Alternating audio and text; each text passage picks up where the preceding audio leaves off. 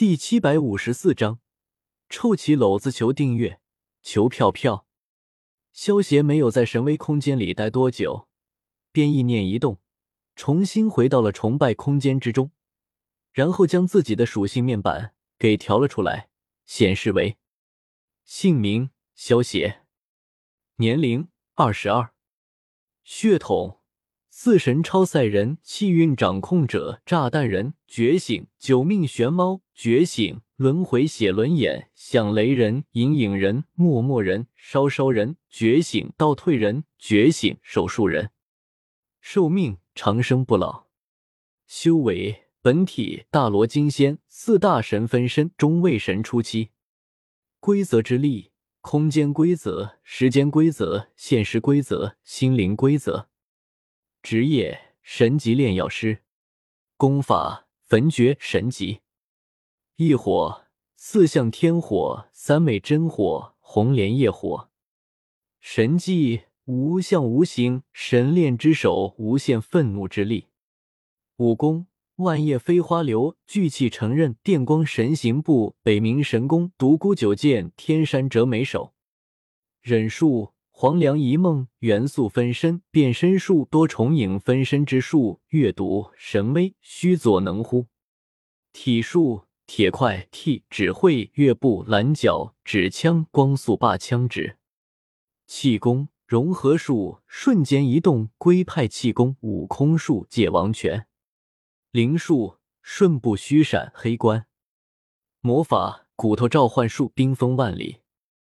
仙术。如来神掌、天罡三十六变、五行仙术、龙威御剑术、惊雷闪、剑灵、龙葵、万象镜反、霸气、武装色霸气、仙纹色霸气、龙威霸气、剑术、长流剑法、蜀山剑法、轻易斩、鬼神斩、技能三段斩、格挡术、欺诈魔术、恶魔果实。魂魂果实、沙沙果实、城堡果实、诅咒果实、阵阵果实、钻石果实、机器人、终结者阿诺、黑暗系上位神伊卡洛斯、光明系上位神。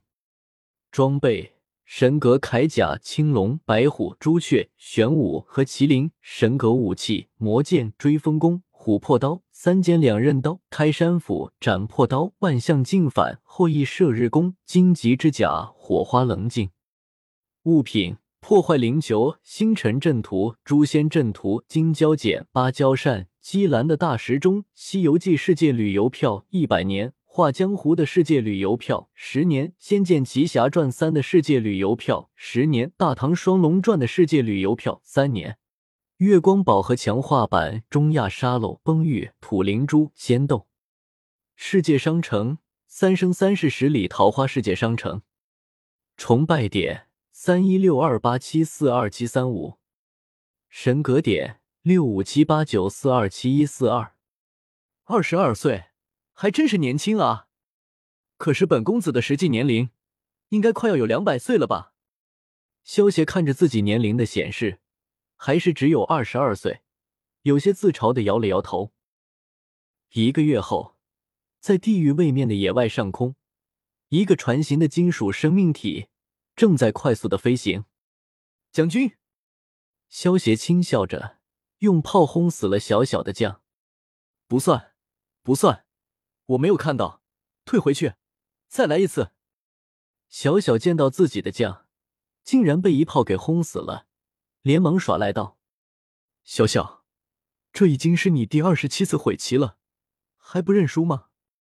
萧协有些无奈的说道：“一个月前，萧协从三生三世十里桃花的世界回来之后，并没有在海丽丝城久留，而是补充了一些物资之后，就乘坐金属生命体离开了海丽丝城，踏上了新一轮的旅途。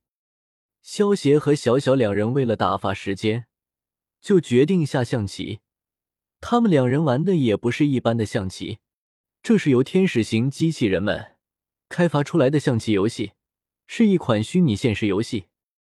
这些天使型机器人的性能虽然比不上伊卡洛斯和阿诺，但是他们体内的运行系统却也是伊卡洛斯制造的，由伊卡洛斯控制的子系统都属于人工智能，所以开发出一款虚拟现实游戏还是很容易的。这款象棋游戏能够让玩家进入到虚拟战场之中，双方就好像控制着一个真正的军队，战斗的场景也全都是通过模拟现实来设置出来的。小小玩了一两次之后，就迷上了这个游戏，而且一直缠着萧协陪他一起玩。但是小小这家伙的从来没有赢过，又总是喜欢耍赖，所以把萧协弄得无语至极。少爷，前方两百里的方向传来了强大的能量波动，应该是一群上位神在交战。负责侦查的白素贞感知到前方传来的能量波动之后，连忙走到萧协身旁说道：“哦，一群上位神在交战，我倒要看看是不是有什么宝贝。对了。”小白，你来的正好，你替我和小小玩会游戏吧，我过去看看。萧协见到白素贞自投罗网，连忙对他说道：“啊！”白素贞听到萧协的话，顿时有种自己给自己挖了坑的感觉。对于小小的奇品，整个飞船之上的人都已经知道了。小小这丫头不仅棋艺差，而且喜欢耍赖，跟她下棋。绝对是一种折磨。小白，你来的正好。萧协他总是不按套路下棋，把我的思路都给打乱了。你来跟我下，我让你一个炮一个车，怎么样？小小见到白素贞过来，连忙开心笑道。萧协听到小小的话，忍不住嘴角抽了抽。就他的那种臭棋篓子，还敢让白素贞一个炮和一个车？萧协都不知道。这丫头是哪里来的的自信？白素贞闻言，有些无奈的说道：“那我就先谢谢你了。”“不用谢，我只是不想欺负你，毕竟你只是一个象棋新人，我可是老手了。”小小摆了摆手，一副风轻云淡的说道。白素贞看到小小这副模样，心中暗自的叹了一口气。如果不是早就知道小小的为人，或许他真的会信了小小的鬼话。小青，别幸灾乐祸了，快点操纵飞船，向着目标地点出发。